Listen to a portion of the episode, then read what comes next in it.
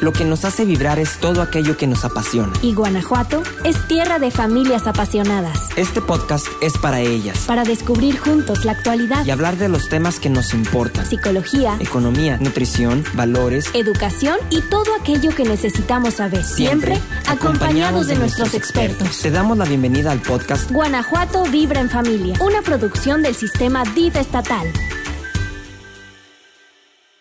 Hola, ¿cómo están? Bienvenidos a Guanajuato Vibra en Familia, una emisión más. Esto, pues es impresionante porque ya casi cerrando año, pero bueno, pues muy contentos porque tenemos una emisión más. Y el día de hoy, pues efectivamente no estoy sola, cosa que me encanta porque tengo a dos eh, grandes especialistas que nos van a llevar el día de hoy a un, a un programa interesante, a un programa importante, porque díganme, por favor, desmiéntame, por favor, si no es que en esta contingencia, en esta cuarentena que ya no es cuarentena, todos nos hemos preocupado por, ay, ¿y qué como? Ay, y se me acabó ya la comida en el refrigerador porque todo el mundo entra y sale y entra y sale al refrigerador más de lo costumbre, porque tenemos un poco más este, pues no hacer la rutina de día a día, lo que caminábamos, lo que nos movíamos, lo que hacíamos y deshacíamos. Entonces, bueno, pues el día de hoy está un programa importante que es cómo combatir el sedentarismo con una sana alimentación.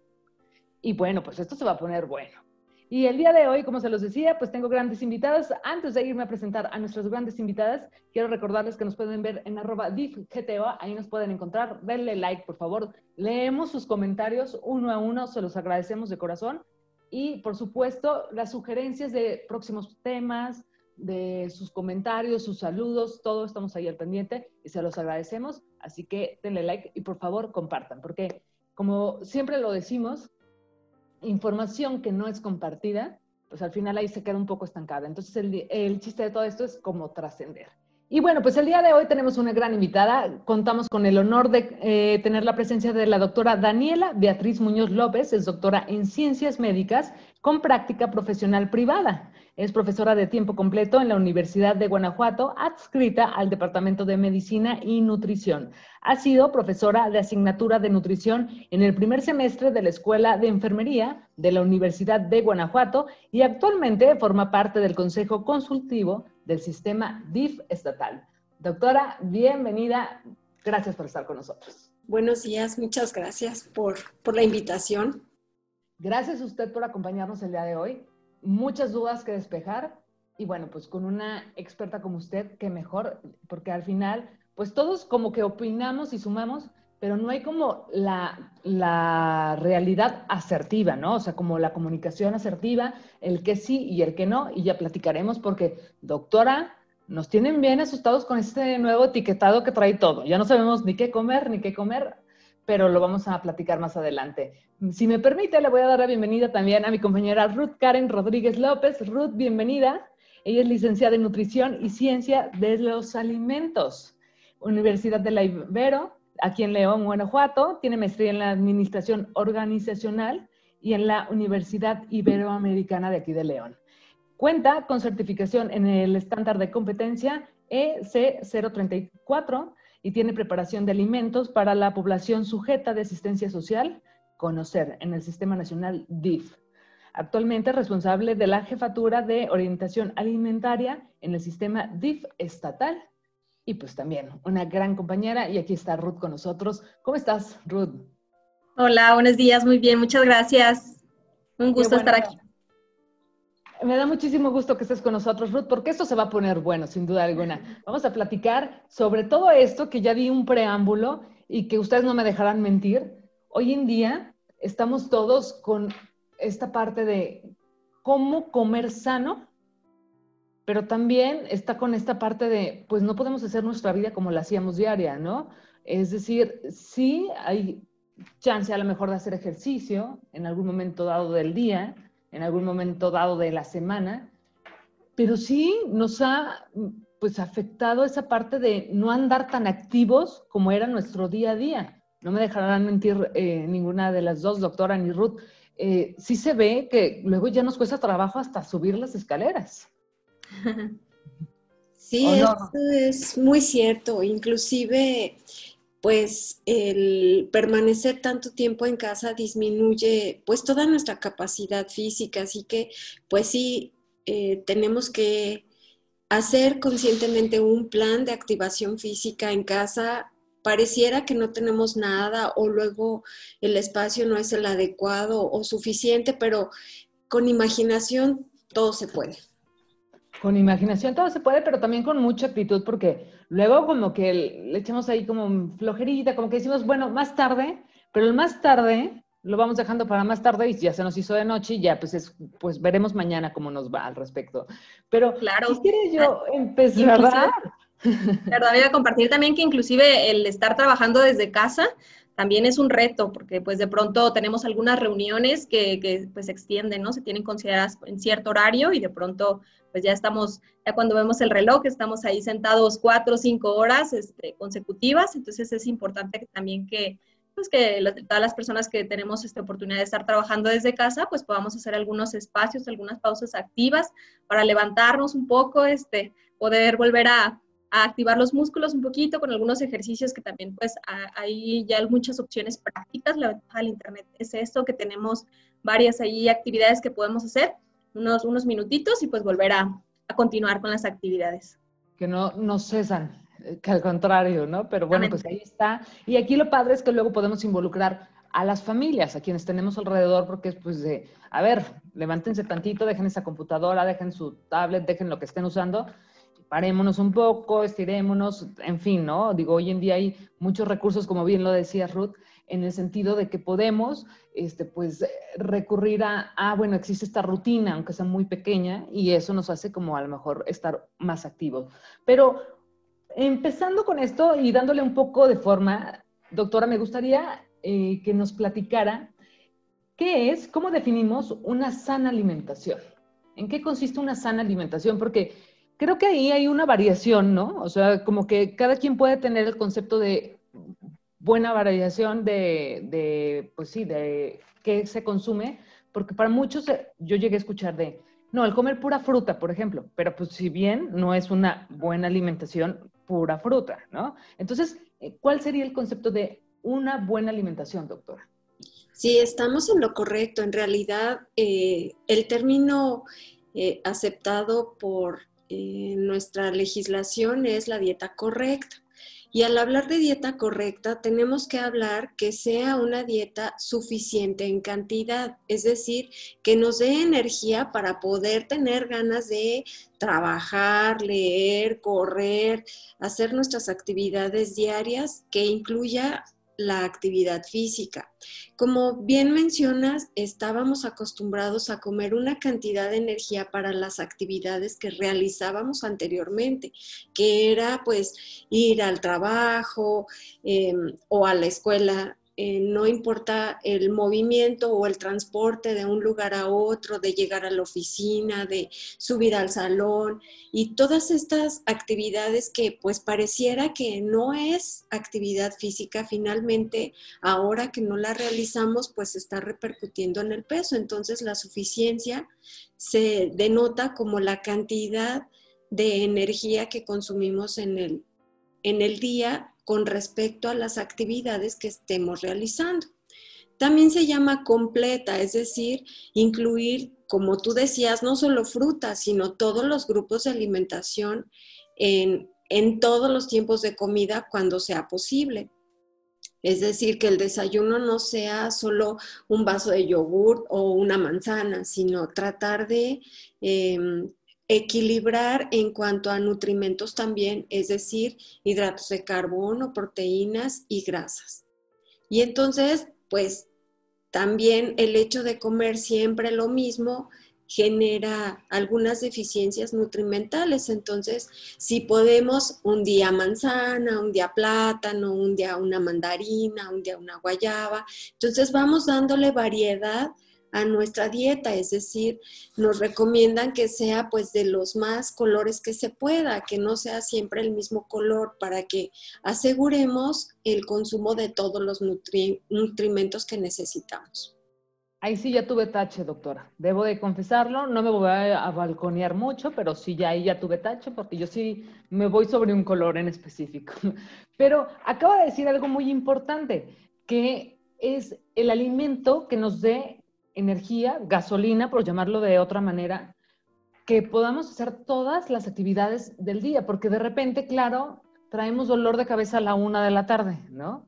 Pero algo que se ha comprobado es que la gente cuando quiere bajar de peso o cuando la gente tiene una, una rutina muy acelerada, lo primero que eliminan del día es su primer alimento, o sea, el desayuno, y, es el básico, ¿no? Es el que nos inyecta esa energía, y no me dejarás mentir, Ruth, que es el que le tenemos que dar esa prioridad, porque es con el que iniciamos, y porque ese, pues es el que nos va a dar como el empujón para arrancar porque curiosamente está comprobado eso, ¿no? Que es el primer alimento que eliminamos cuando queremos estar a dieta. Exactamente, y como bien lo comentas, Mariana, pues el desayuno tal cual viene de la palabra pues ayuno, ¿no? O sea que nosotros desde que es nuestro último tiempo de comida por la noche, que bueno, esperemos que, todos aquí este, acostumbremos también cenar, porque hay gente que, de pronto se nos hace fácil omitir este tiempo de comida, sin embargo, pues pensemos en nuestro organismo, aunque nuestro organismo esté alguna manera pues en reposo por, porque no estamos realizando alguna actividad en particular, pues nuestros órganos siguen funcionando, nuestro corazón, nuestros riñones, nuestros pulmones, entonces siguen gastando energía, entonces también requieren, requieren este, pues de, de nutrimentos, de este, hidratos de carbono, de, todo para seguir funcionando. Entonces lo que hace este primer tiempo de comida del día es el desayuno, pues es romper con ese, ese ayuno, ¿no? Y se recomienda pues también pues ese ayuno no deba durar, en este caso, por ejemplo, si se tiene un lapso de ocho horas de, de sueño, pues que sea ahora sí que nuestro último alimento al cenar y al despertar, casi, casi que empezar nuestro día este, con algún vaso de leche o alguna, este, algún alimento, ¿no? Hay que, hay que consumirlo. Es correcto. Entonces, bueno, pues no saltarnos los alimentos. Antes, bueno, a mí me tocó en la parte que cuando yo era niña, y les pongo ese ejemplo porque para mí yo fue como muy común que mis abuelos era de, no, no comas entre comidas, ¿no? Y yo crecí con esa cultura de, no, es que es comida, o sea, desayuno, comida, cena, pero no era como esa parte de, no, no comas entre comidas porque eso no está bien. Y después me toca esta parte de, no, al contrario, tienes que comer cinco veces al día o seis veces al día. Digo, no grandes cantidades, estamos hablando que son tres comidas eh, completas y dos snacks, por ejemplo, ¿no? Y, y, hay mucha gente que todavía como que le brinca eso, o el snack lo agarran como de las papitas, este, los cacahuates, pero en realidad esos snacks tienen que ser saludable, volvemos a la misma historia.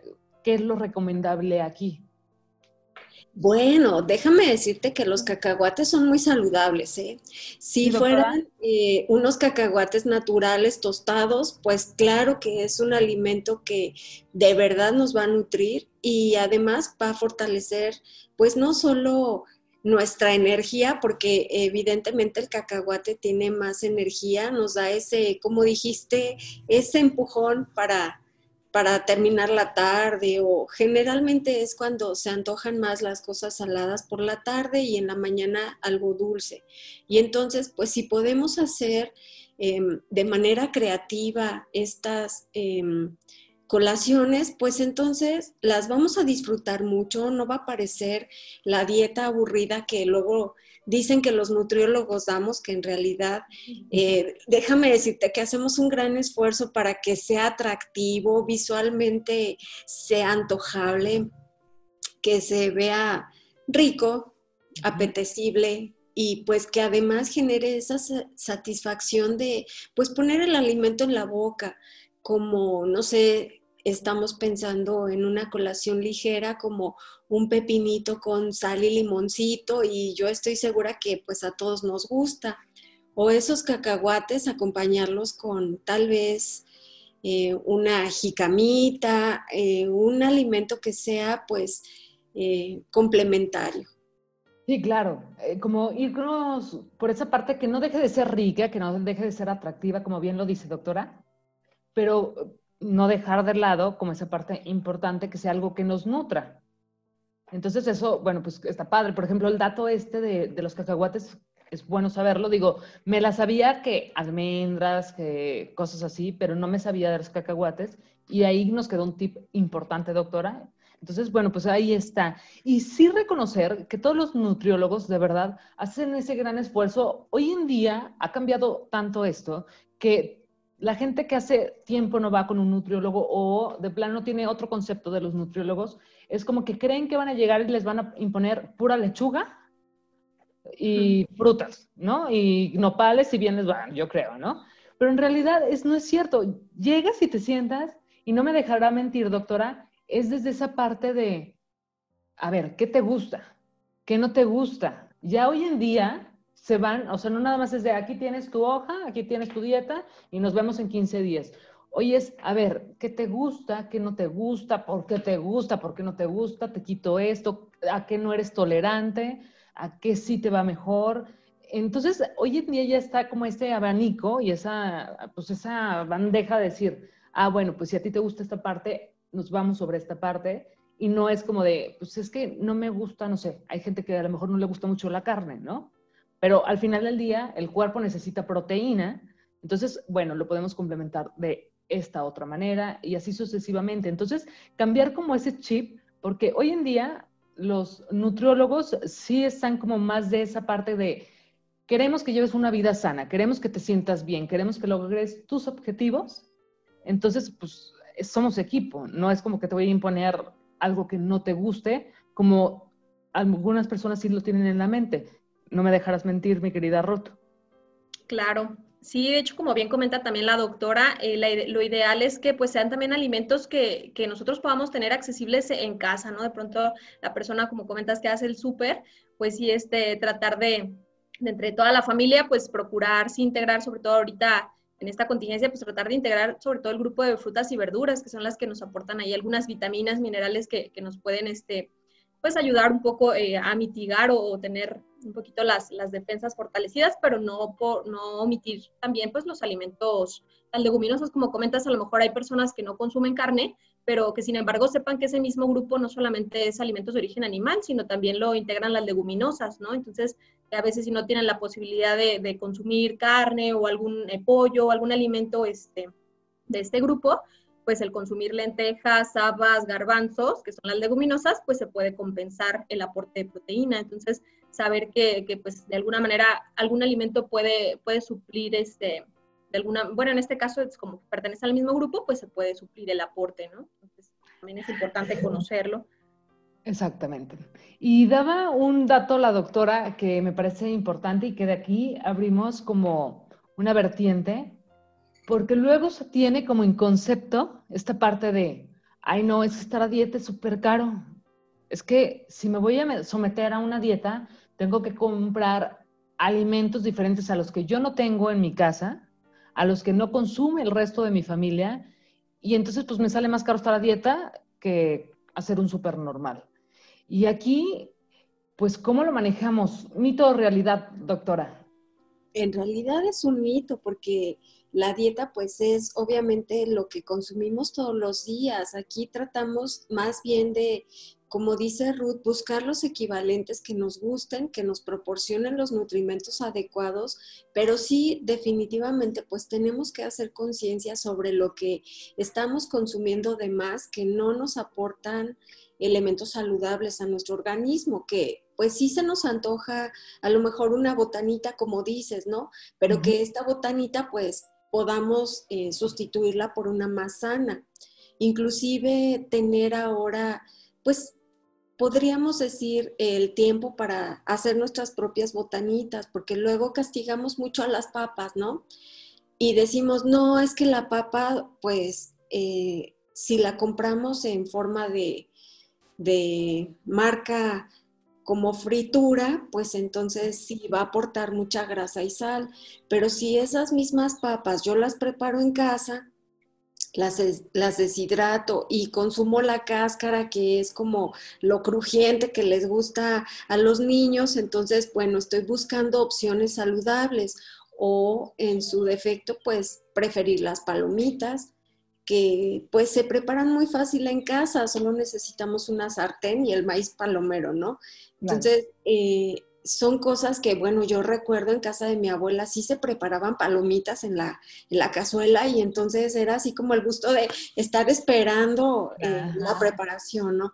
Ahora es mucho más sencillo meterlas al microondas o, este, pues comprarlas ya preparadas, pero el gusto de, de participar también en la preparación de los alimentos y enseñar a los niños que no es tan complicado como pareciera, involucrarlos en la cocina, preparaciones que son sencillas, luego los disfrutan mucho más.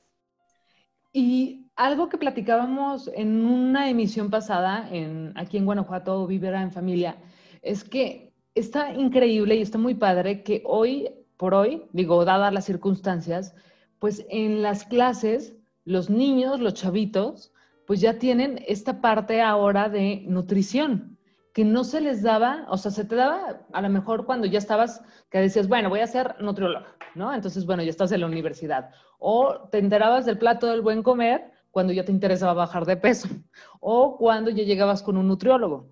Pero en realidad, yo no recuerdo, desmiéntanme por favor, que en primaria me enseñaran el plato del buen comer tal cual como lo están viendo hoy en día niños de 6, 7 años y que ya tienen como esa conciencia que a partir de esto se involucró y eso está increíble porque ya tienen como más este de, ay, quiero un pan. Bueno, pero ya sé que el pan a lo mejor no es tan sano, pero hoy sí me lo como, pero mañana no, mamá, ¿sabes? Entonces ya les están creando esta conciencia que nosotros no tuvimos tan mm, de lleno, pero está increíble que hoy se esté manejando ya esta información porque estamos haciendo nuevas generaciones con una visión más abierta, con nueva preparación y que no necesitamos llegar a una etapa en la que digamos, hoy sí estoy preocupado por mi peso, hoy sí estoy preocupado por mi salud, hoy sí estoy preocupado porque no hago ejercicio, sino que desde antes ellos ya tengan una conciencia de, ah, ok, es que es importante la proteína, es que es importante los vegetales, es que es importante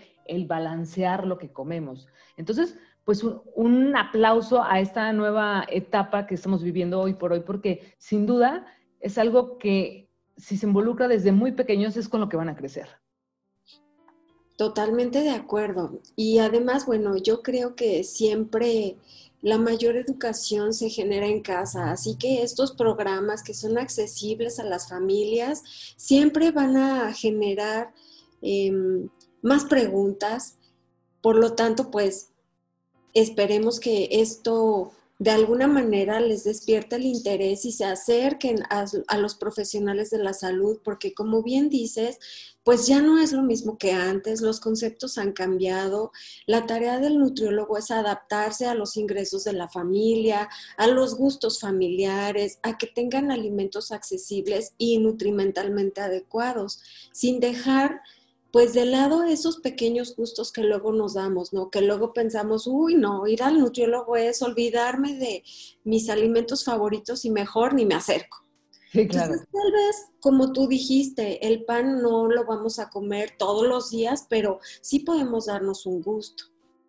Y creo que también es importante, eh, pues, conocer que los alimentos como tal, pues, no tienen moral, ¿verdad? Porque luego de pronto en la nutrición se tiende mucho a decir esto es bueno, esto es malo. Entonces, pues no, o sea, como, como bien comenta la doctora, simplemente es pues saber, este, pues elegir en, el consumo total de un día, pues que estoy integrando, ¿no? De vez en cuando si se nos antoja algún alimento, pues bueno, poderlo integrar, pero saber que, lo correcto, lo adecuado, pues es seguir integrando alimentos de los diferentes grupos del plato del bien comer, ¿no? Entonces, creo que nada más eso es importante, porque sí se escucha mucho el decir, ¿no? Así como que no, pues el plátano es malo, eh, o tal fruta es mala, dices, pues no, realmente no es malo el consumirlo ni bueno, también este, a lo mejor como dicen, en exceso también pues no es lo más adecuado, pero este, sí el integrar, eh, como comentaba la doctora, darle variedad, o sea que si a mí me gusta la, mucho una fruta, pues tratar de que no siempre sea esa misma, o sea, tratar de, de dar variedad a lo que consumimos. Y me encantó tu frase, Ruth que no tiene moral. Exactamente. está increíble, vamos a hacer un hashtag porque está buenísimo eso, pero es cierto, o sea, de repente satanizamos y es de esto sí y esto no, y nos vamos a los extremos, o sea, de repente venimos muy relajados y cuando ya queremos someternos a una cierta alimentación, a un cierto cambio, entonces ya nos volvemos súper drásticos de esto sí y esto no. Entonces, no hay que juzgarlos, no, no tienen... ¿Cuál fue tu frase, Ruth?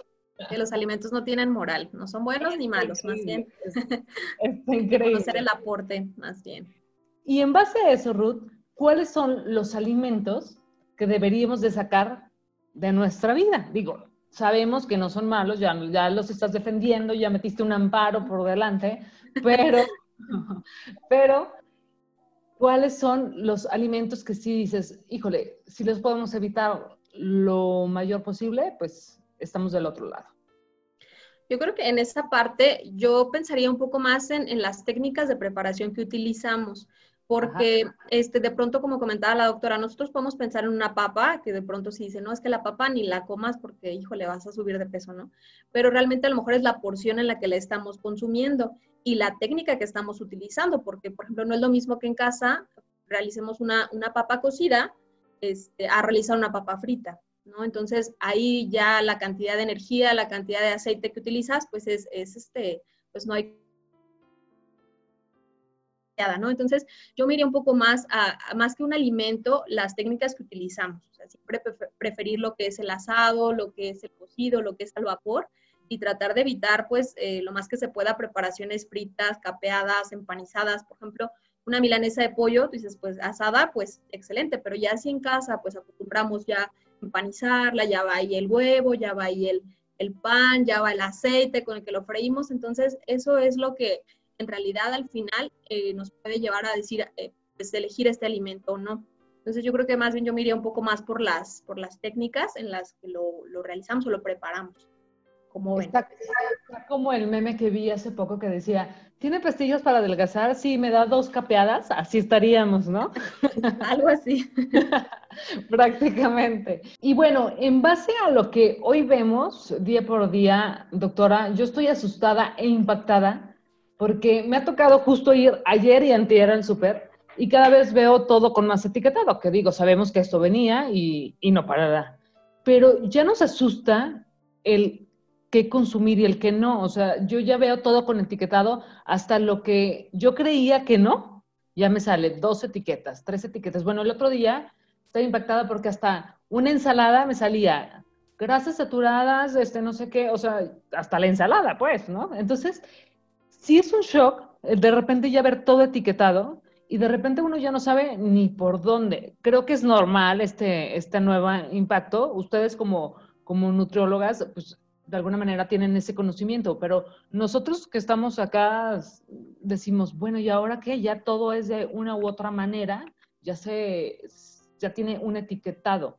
¿Qué tanto nos está asustando, qué tanto nos está hierbando este etiquetado, qué tanto decimos, ok, si dice esto y esto, no pasa nada, pero no excedas de esto, porque ya todo lo tiene, doctora. Entonces yo ya no sé cómo ir a realizar el súper. Esa es la realidad ante todo esto. Bueno, mira, el principio del etiquetado en realidad es llamar nuestra atención, sí, generar una conciencia sobre el consumo que estamos teniendo en algunos nutrimentos. Específicamente, eh, sí tenemos que poner atención en dos cosas. La primera es el sodio. No sabes cuánta cantidad de sal estamos consumiendo de manera, pues sin cuidado. Y la verdad es que tiene repercusiones importantes en nuestra salud. Por ejemplo, es la responsable de que se suba la presión arterial y entonces sí es importante reconocer qué alimentos tienen, lo, tú lo visualizas como el etiquetado negro que dice exceso de sal.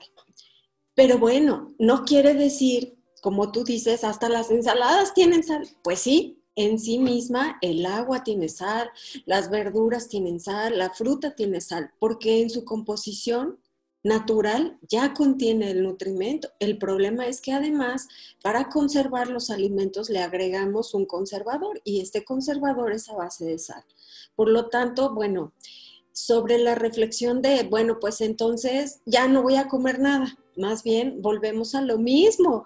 Hay que buscar complementar los alimentos y definitivamente lo más natural siempre será lo más saludable. Entonces, ¿sí? Entonces, también iba a complementar.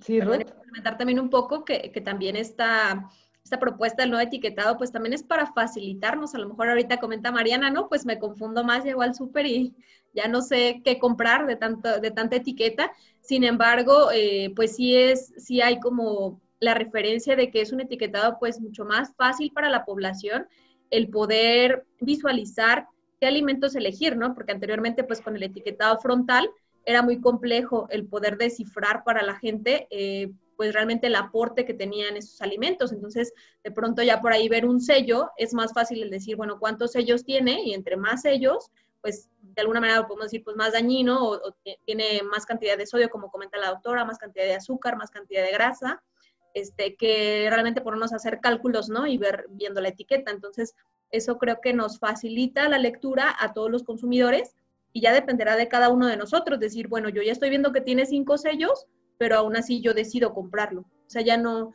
y ahora sí que ahí el, consumidor es el que tiene, pues ahora sí que la, la decisión de decir lo compro o no lo compro pero ya, ahora sí que sobre advertencia no hay engaño. Exactamente, ya estamos más conscientes. Pero a ver, aquí cómo nos podrían ayudar, así aquí échenme la mano, a ver, ¿cómo nos podrían ayudar en el sentido de, voy al súper y cómo elijo? Entonces, ¿en base a qué elijo? Digo, ya sé que voy a elegir frutas, verduras, carne, demás. O sea, eso nos queda claro. Pero hoy en día, ante este sellado, ¿cómo empezamos a filtrar? ¿Cómo elijo? Y cómo, sobre todo, porque hoy en día ya también los niños se dan cuenta. O sea, yo les llegué con cereal y entonces es de, tiene tres sellos, mamá. Exacto, entonces ya empiezan a ser conscientes. ¿Cómo manejamos eso también ante los niños? Pues es que es precisamente la facilidad de, de, la lectura de estos sellos, ¿no? Antes teníamos el etiquetado frontal, pero confundía tanto porque al frente decía una cosa y la tabla nutrimental decía otra y estaba calculado por el empaque completo y luego por porción y luego nos queda la duda de ¿y cuánto es la porción? Y entonces, si yo me como un poquito y tiene tres sellos, ¿qué significa? Creo que la intención es precisamente que la población tome decisiones más acertadas de manera informada porque así como tú tienes preguntas de, pero eso qué significa, porque pues un sello es malo, dos más malo, y, y Ruth nos dijo, no hay que satanizar a todos los alimentos, más bien hay que saber qué es lo que significa que tenga exceso de sodio o exceso de grasa saturada. La grasa saturada, pues es lo que nosotros conocemos comúnmente como colesterol malo que sí va a enfermar nuestro sistema cardiovascular. Y entonces hay cosas que sí tenemos que poner atención, sobre todo en la grasa saturada y en la cantidad de sal. Y en las calorías, como bien mencionas, pues ahora tenemos menos actividad física y si seguimos comprando alimentos con exceso de calorías, pues eso es para que reflexionemos de cuánta cantidad de calorías estoy consumiendo. Y Ruth dijo la palabra clave hace rato, no es que esté bien o mal, el punto es la cantidad. No será lo mismo que yo en mi, en mi plato, que ya le puse ensalada, le pueda incluir pues a lo mejor un poquito de eh, sopa de pasta que dice exceso de calorías, pero si yo le pongo media taza, pues no es lo mismo que coma ensalada con pasta a que ponga en mi plato solo pasta.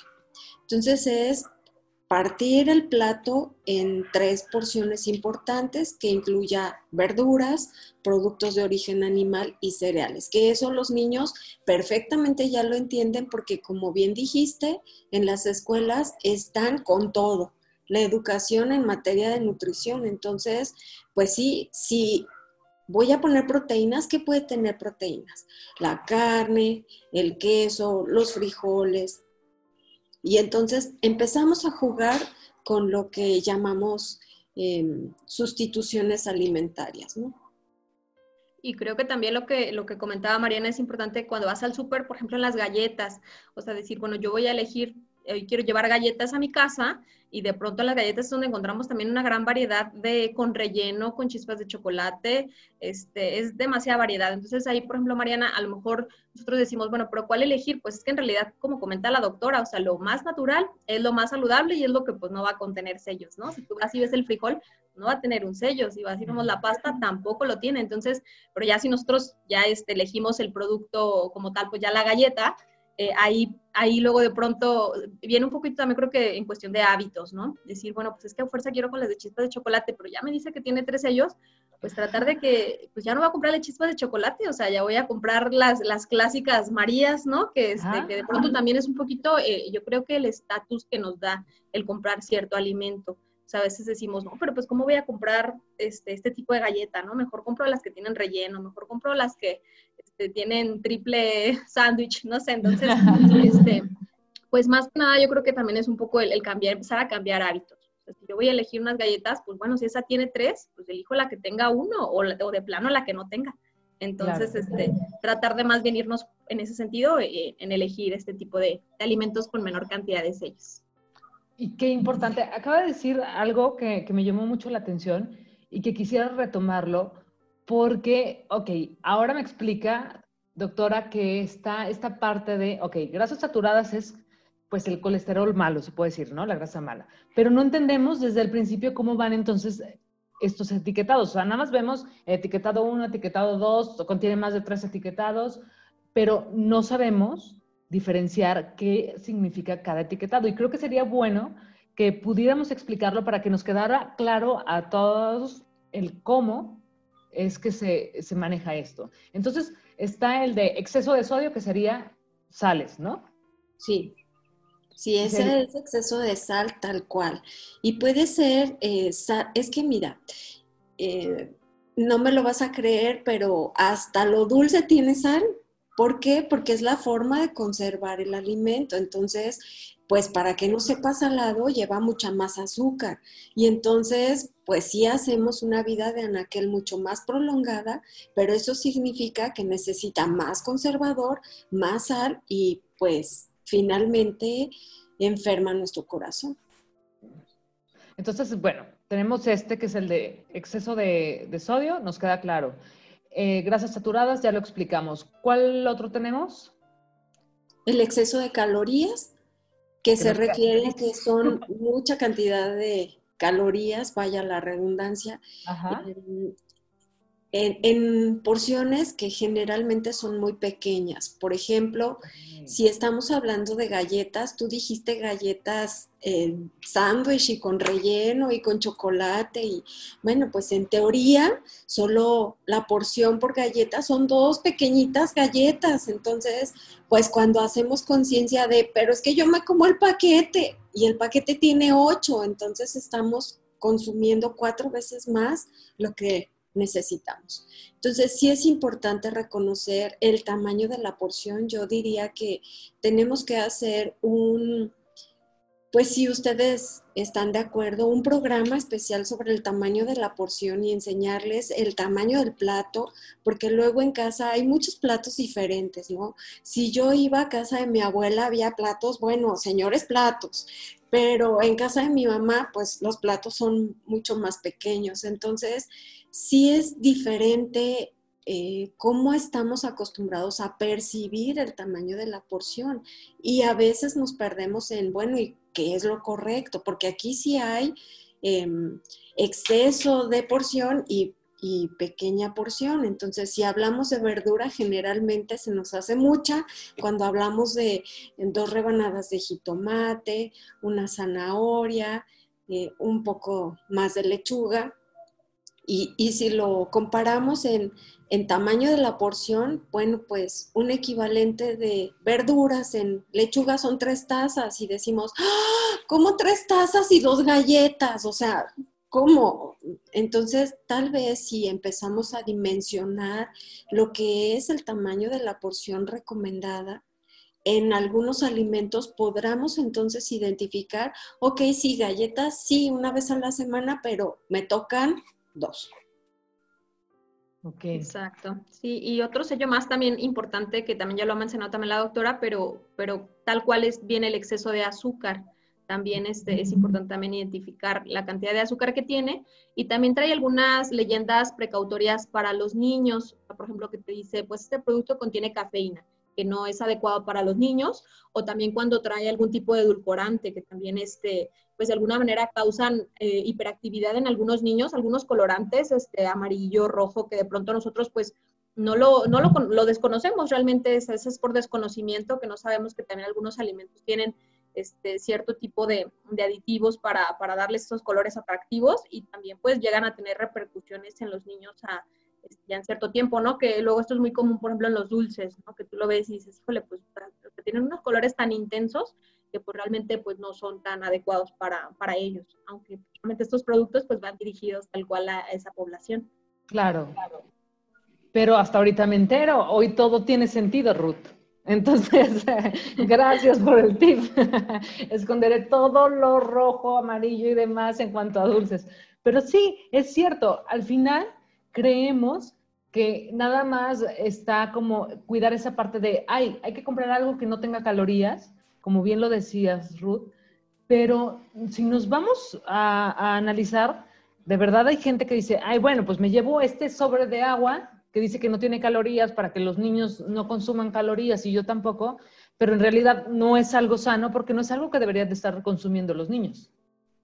Exactamente. Sí, creo que más bien sería empezar a revisar pues los hábitos de alimentación y decir, bueno, si compraba mi paquete de sucaritas, entonces ahora pues ya no, ya no voy a consumir ese, ese tipo de alimento, ¿no? Ya tendría yo que cambiar por una opción pues más saludable. No, la estás dejando difícil, nos la estás dejando difícil. Hoy nos vamos a hacer muchísima tarea.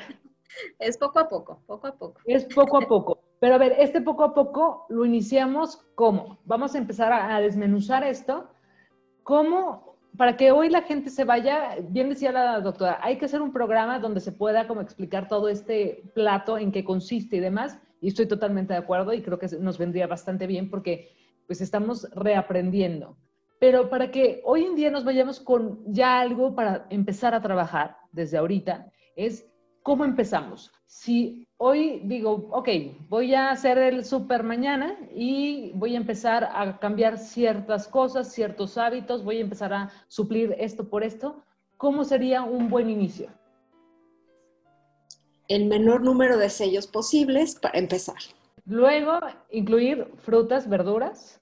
Así, es. Sí, procurar comprar. La de la bolsita frescas y también luego nos sugieren mucho, nosotros hacemos mucha mención en que sean de temporada, este, ya que pues también tienen un menor costo para toda la población y pues también tienen como que las, los nutrimentos y vitaminas que, que se requieren. Por ejemplo, es muy típico que en la temporada de sembrina pues está disponible la mandarina, la guayaba, la naranja, o sea que realmente son frutas que tienen mayor cantidad de vitaminas C, acordes a, hasta, hasta la naturaleza es sabia, ¿no? Para cuidar nuestro, nuestro organismo. Efectivamente. ¿Qué otro tip tenemos que empezar para irlo sumando a este carrito del buen inicio de, esta vida sana y aparte de dejar el sedentarismo, cabe mencionar?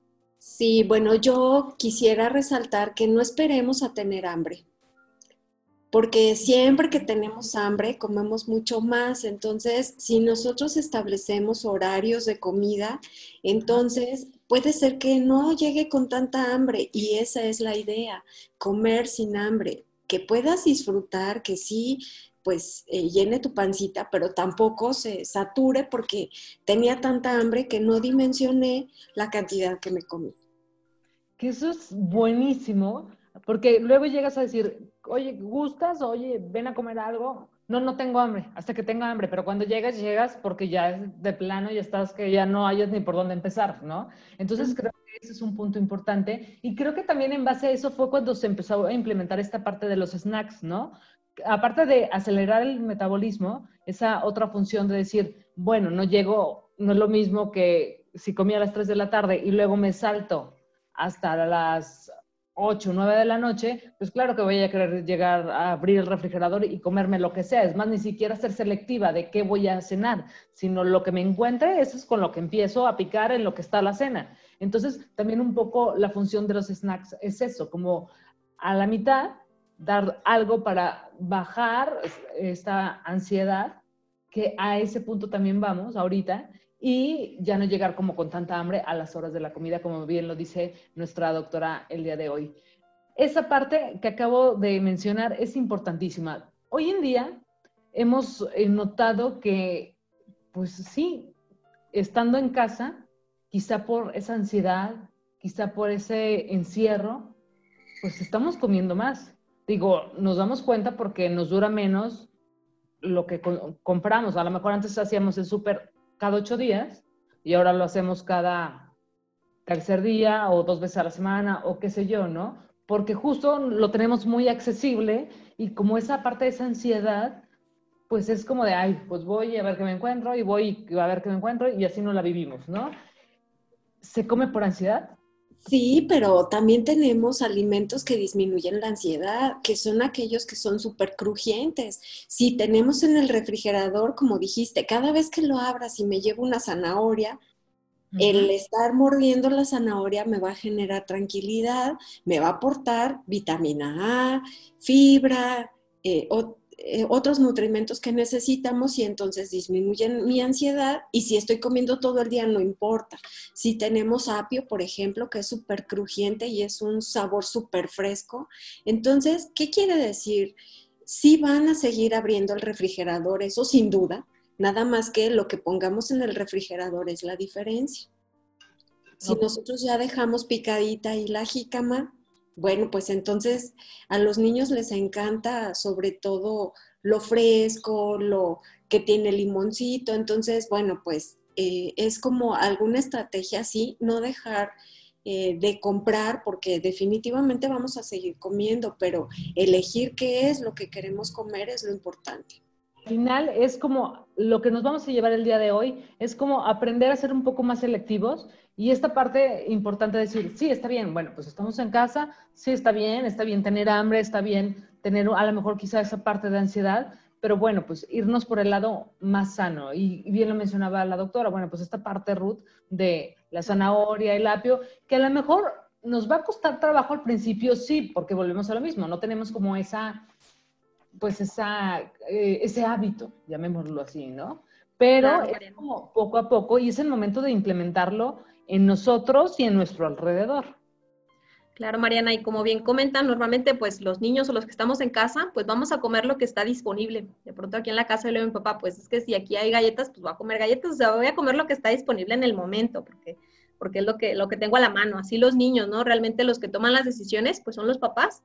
Entonces los papás son, son los que pues tienen que que empezar a aprender de este nuevo etiquetado, aprender a seleccionar para que pues realmente el niño, como bien comenta la doctora, a lo mejor si abre el refri y está lleno de jamón, salchicha y embutidos, pues es lo que va a consumir el niño, ¿no? Pero, pero creo que sí es importante empezar a cambiar estos, estos pequeños este, acciones que, que pueden pues, favorecer muchísimo la salud y creo que algo también muy importante que, que no hemos tocado es este, la cuestión de las bebidas, que también a lo mejor ahorita estamos enfocándonos mucho a los, a los alimentos, pero realmente el alimento siempre va acompañado de una bebida. Entonces, aquí también los nutrólogos hacemos mucho énfasis en el consumo del agua natural, porque luego de pronto las bebidas son engañosas. Si nosotros vamos a ver las bebidas, pues bueno, también no se omiten de, sellos por la cantidad de azúcar que tienen. Entonces, a veces en un simple vaso de refresco, este, pues ya la cantidad de azúcar, este, excedimos la cantidad de azúcar que nos corresponde durante todo un día, ¿no? Entonces también hay que tener un poco de cuidado con, con el tipo de productos. A veces dicen, bueno, pues ¿qué tiene? Pues tomamos un jugo, pero porque pensamos que el jugo, como dice ahí, que tiene este néctar de fruta, pues ya es saludable, ¿no? Y de pronto, pues también es, un poco de, no engañarnos, este, sino que sí aprender a revisar las etiquetas, como lo hemos estado mencionando. Y acabas de dar en un punto que me llama mucho la atención, Ruth, que exacto, a los niños les encantan los juguitos, a los niños les encantan todos los embutidos, que si ven salchicha, que si ven jamón, que si ven... Eso, ¿cómo, a qué cantidad sí se... Bueno, los jugos nos queda claro, ¿no? Pero en cuestión, este, embutidos, ¿cómo lo manejamos? Porque eh, sí, es de las cosas favoritas de los niños Y creo que ahora esta chamba, como bien dices, pues sí, si me pones galletas es lo que voy a consumir, si me pones cereales es lo que voy a consumir. Pero esta parte de los embutidos, explíquenme por favor, porque ¿cómo la vamos a manejar con los niños? Porque eso creo que sí les cuesta trabajo. Creo que ya empiezan a comprender la parte de, ah, ok, bueno, ya sé que las galletas traen tres sellos, ya lo vieron, ¿no? Porque ya lo notan y te dicen, ay, mamá, tiene tres sellos. Pero, por ejemplo, en las salchichas dice exceso de sodio. Nada más, por y ejemplo. Exceso de grasa saturada. Entonces, en realidad, los jamones embutidos tal cual, em, yo no lo recomendaría. No. Mm, Ni una vez a la semana. Tiruriruriru. ¿no? Complicado porque sabemos que son muy favoritos, de verdad, les encantan, pero em, pues no, no son saludables. Ok, pero qué bueno, porque esto nos sirve a nosotros como mamás, porque realmente es algo que a los niños les fascina, o sea, no es algo fácil, creo que luego ya es más fácil que entiendan esa parte que les comento, de, ok, las galletas ya vi esto, ok, ya vi que los jugos esto, ya vi que el refresco esto, bueno, por lo regular luego los niños no los dejamos que consuman refresco, ¿no? Pero, pero bueno, ya empiezan a darse cuenta de todo eso. Pero sí, los, los embutidos son favoritos. O sea, son, no hay niño que yo no sepa que diga, me encanta el jamón, las salchichas, o sea, ¿no? Y ahí entonces eh, sí viene como una labor, una chamba muy grande como mamás, el decir, híjole, esta parte, pues aunque te encante, pues tenerla lo menos posible e irla supliendo en el refrigerador por otras cosas.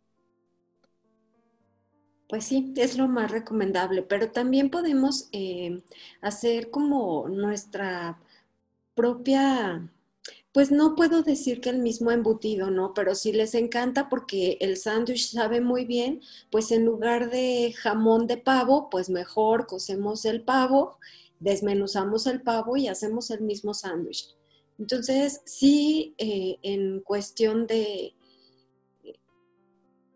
de cambiar nada más, como, como dijo Ruth, la técnica de preparación, que no sea un embutido, sino que sea la misma carne, eh, pues lista para, para hacer a lo mejor el mismo sándwich o la misma torta. Puede ser el pollo, puede ser este el pavo o puede ser eh, el mismo atún, ¿no? Eh, tal vez como dijiste, lo más importante es cambiar los hábitos y el que tengamos ahí una salchicha y nos facilita la vida a las mamás porque no tenemos que cocerla o no tenemos que cocinarla y darle sabor porque ya tiene todo sabor, ¿no?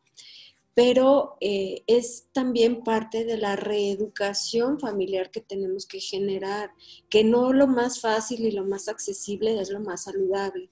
Y aunque sí tenemos que reconocer que hay marcas de de algunos embutidos que se han dedicado a disminuir la cantidad de sodio o de colorantes o de almidones o de, porque bueno, luego no sé si les ha pasado que las noticias en Profeco dice, es que no contiene lo que decía que contenía la etiqueta.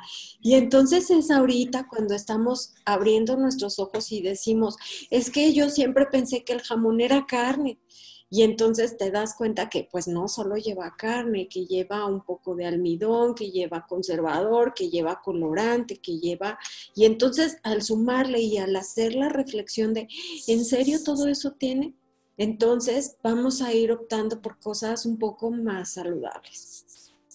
Definitivamente tenemos una gran labor en casa y hay que pues, empezar a practicarla. Nos llevamos gran tarea el día de hoy y yo creo que esto se presta para una nueva emisión en la que podamos desarrollar mm, más a fondo este plato, cómo podemos dividirlo, en cómo podemos hacerlo. E incluso ahorita hay gente que seguramente está escuchando y dice, ok, bueno, no les voy a dar jamón, pero les puedo dar directamente el pavo. Pero a lo mejor por cuestiones del ritmo de vida que llevamos día a día, pues en qué momento, ¿no? Entonces tenemos que tener como esas opciones para sí, tampoco complicarnos la vida, pero sí empezar a hacer esos cambios porque por algo está surgiendo todo este movimiento. Lamentablemente, pues aquí el tiempo se nos va muy rápido, pero las invitaría en otra emisión para que nos acompañen y podamos desarrollar ese tema que está interesantísimo. Y me gustaría que cerráramos con un mensaje eh, para toda la gente que nos está escuchando y por supuesto toda la gente que nos está escuchando y nos está viendo, pues que también nos deje ahí sus comentarios para poderles resolver las dudas que lleguen a ellos. Bueno, yo solo quisiera cerrar con que generemos actividad física en casa. Si tenemos escaleras, utilicemos las escaleras. Si tenemos un pequeño patio, pues no importa, ahí brincar la cuerda, hacer cosas que en realidad estén a nuestro alcance y que no menospreciemos la poca o mucha actividad que podamos realizar dentro de casa que sin duda todos los días tenemos que movernos para mantener la flexibilidad, la fuerza. Em, a veces no somos conscientes de que el ejercicio nos va a generar esa fuerza para seguir cuando seamos adultos mayores. Y entonces es ahora que tenemos que ejercitarnos para no vernos débiles en la adultez.